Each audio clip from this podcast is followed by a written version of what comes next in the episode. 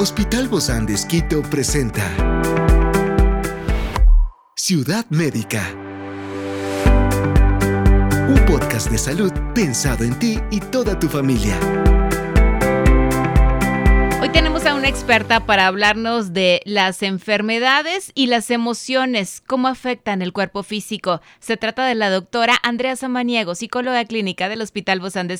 Yo soy Ofelia Díaz de Simbaña y estoy súper contenta de disfrutar este podcast de Ciudad Médica en este mundo tan apasionante de la salud. Las enfermedades no solo afectan a nuestro cuerpo físico, sino que también tienen un profundo impacto en nuestras emociones y bienestar mental. Y desde la ansiedad y el miedo hasta la tristeza, la frustración, las enfermedades despiertan una amplia gama de emociones y también de enfermedades en nuestro cuerpo. Y por eso hoy invitamos a nuestra querida doc, la doctora Andrea Samaniego. Ella es psicóloga clínica del Hospital Bozán de Esquito. Gracias, Andre, por acompañarnos el día de hoy. Bienvenida.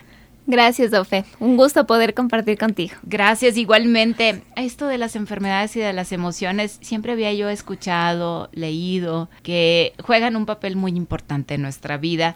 Y bueno, en estos días hemos estado hablando un poco de, del vitiligo, pero ¿cómo pueden las emociones, como el estrés, como la ansiedad, influir en el desarrollo y la progresión de las enfermedades? A ver, somos integrales, ¿verdad? No podemos separar la parte física de la parte mental, de la parte emocional, de la parte cognitiva. Entonces, somos, un todo. somos exactamente un todo integral que obviamente si es que alguna de esas patas que nos compone a nuestra mesa, que la podríamos hacer esa, eh, esa analogía, eh, no está del todo bien, obviamente va a haber una afectación, ¿sí? Ya sea desde la parte física a lo emocional o viceversa.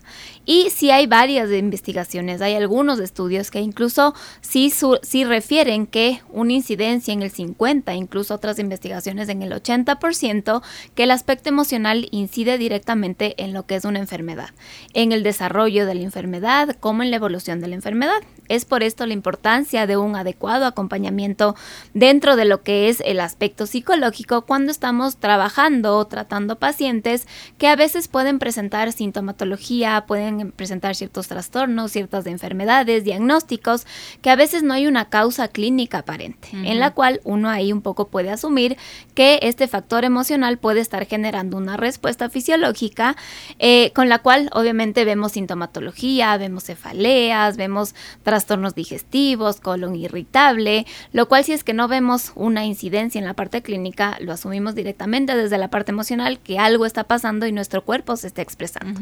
Reacciona de alguna manera. Exactamente. A la final cuando nosotros tenemos este cúmulo de emociones, eh, obviamente vamos a tener una respuesta fisiológica, ¿sí? Todas nuestras emociones van a generar una respuesta fisiológica. Tanto estas eh, emociones desagradables como son la tristeza, el estrés, la preocupación, obviamente van a tener una respuesta fisiológica mucho más intensa que eh, emociones tal vez un poco más agradables que nos van a, a, generar obviamente cierta respuesta que de cierta manera va a ser como que un factor protector en función de una enfermedad si es que la estamos transitando. Es por esto la importancia de manejar todo el aspecto emocional cuando estamos presentando una enfermedad, ya sea una enfermedad como por ejemplo el vitiligo, eh, situaciones incluso cardíacas, digestivas, un poco ir manejándolo desde la parte emocional para evitar esta enfermedad y de otra manera también para que obviamente no se agraven y que la evolución sea mucho más adecuada para el paciente. Es decir, que con cada una de las enfermedades siempre deberíamos tener, sobre todo como en la manera en como nuestro cuerpo las, las va percibiendo, deberíamos tener este, este recaudo o esta asesoría em, por la parte psicológica, ¿verdad? Es importante. No todas las enfermedades, obviamente, y también un poco aquí depende de la resiliencia del claro, paciente. No con una gripe yo voy a ir contigo. Exacto. de la capacidad afrontativa que puede tener el paciente, de cómo uno maneja las enfermedades. Pero a ver, evidentemente una enfermedad, cuando uno va a un hospital, no está bien. Obviamente el ya el ingresar a un hospital, a un espacio médico, nos genera preocupación, incertidumbre, tristeza, que obviamente eso va a recaer en nuestra salud física. Hay personas que lo pueden manejar de una manera mucho más adecuada, mucho más asertiva, mucho más adaptativa, pero hay personas que tal vez les cuesta un poco esto.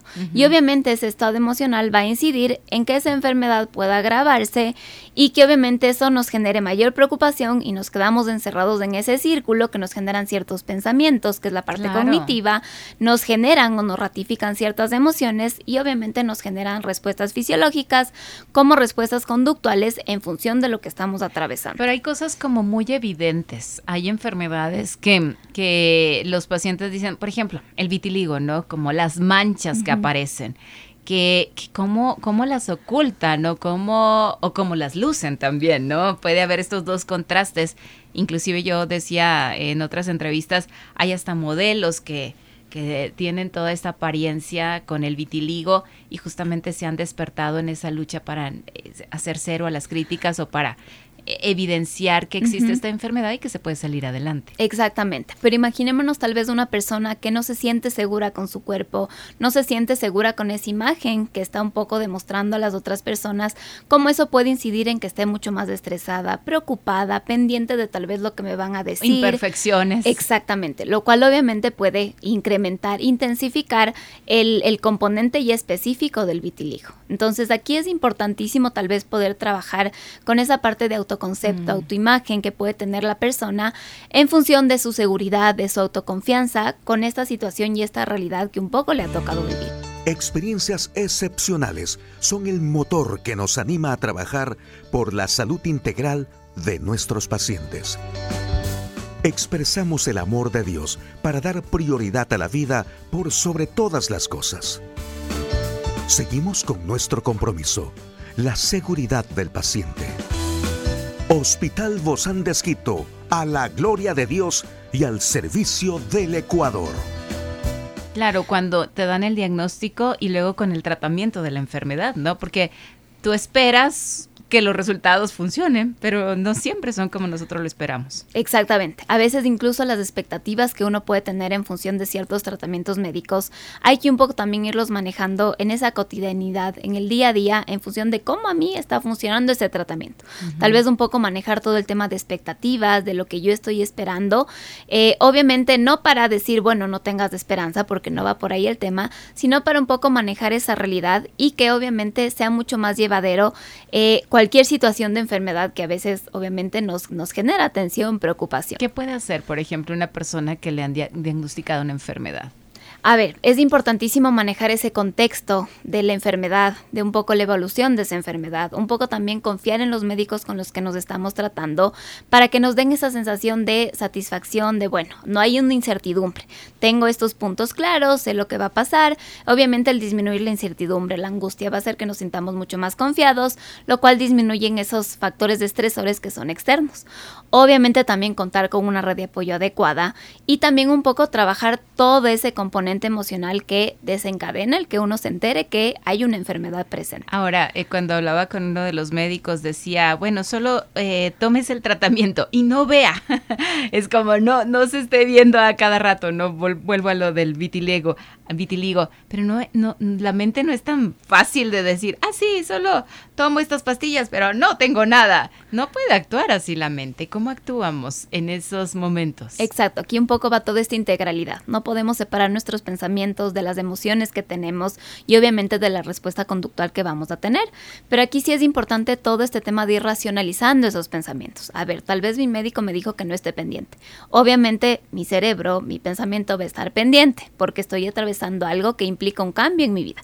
Todo cambio nos genera un desajuste, ¿no es cierto? Entonces es importante ir racionalizando eso. A ver, tal vez el, el tratamiento no es inmediato, va a tomar cierto tiempo. Aquí el tema de información también nos ayuda muchísimo para ir generando mayor seguridad en lo que vamos a ir a atravesar. ¿Y qué estrategias tú usas para eh, reducir esa carga emocional tan, tan fuerte que a veces se tiene. Sí, bueno, aquí nosotros solemos trabajar en todo lo que es la terapia conductual, ¿sí? La que va un poquito enfocada en esos pensamientos que a veces están todo el tiempo pinchándonos en nuestra cabeza. Suelen ser estos pensamientos intrusivos, pensamientos totalmente constantes que obviamente me hacen sentir mal. Entonces trabajamos directamente en esos pensamientos, los cuales evidentemente generan una emoción. ¿Como cuáles, por ejemplo? Como por ejemplo, tal vez no me voy a curar O tal vez en enfermedades un poco más complejas que hay lamentablemente, hay esta sensación de ¿y hasta cuándo voy a vivir? ¿No es cierto? Entonces, todo este proceso es importante trabajarlo desde la parte de los pensamientos, de la cognición. Y una vez que uno tiene ya esos pensamientos, ¿qué hace? Es importante racionalizarlos, hacerlos mucho más conscientes, mucho más parte de mi día a día. desmenuzarlos. Exactamente, un poco irlos analizando, ir viendo qué de todo esto es tan real, no irnos también en estos pensamientos que son del todo nada. A veces vemos nosotros todo súper blanco negro, exactamente. Entonces imagínense la incertidumbre que puede ser el que yo esté atravesando por una enfermedad eh, importante en la cual yo diga, bueno, me voy a posicionar en este lado del todo o del nada. Sí, todo lo veo negativo todo lo veo positivo, que obviamente hay que ir buscando esos matices para que la situación sea mucho más llevadera para uno como paciente, como para nuestra familia, que obviamente también genera preocupación.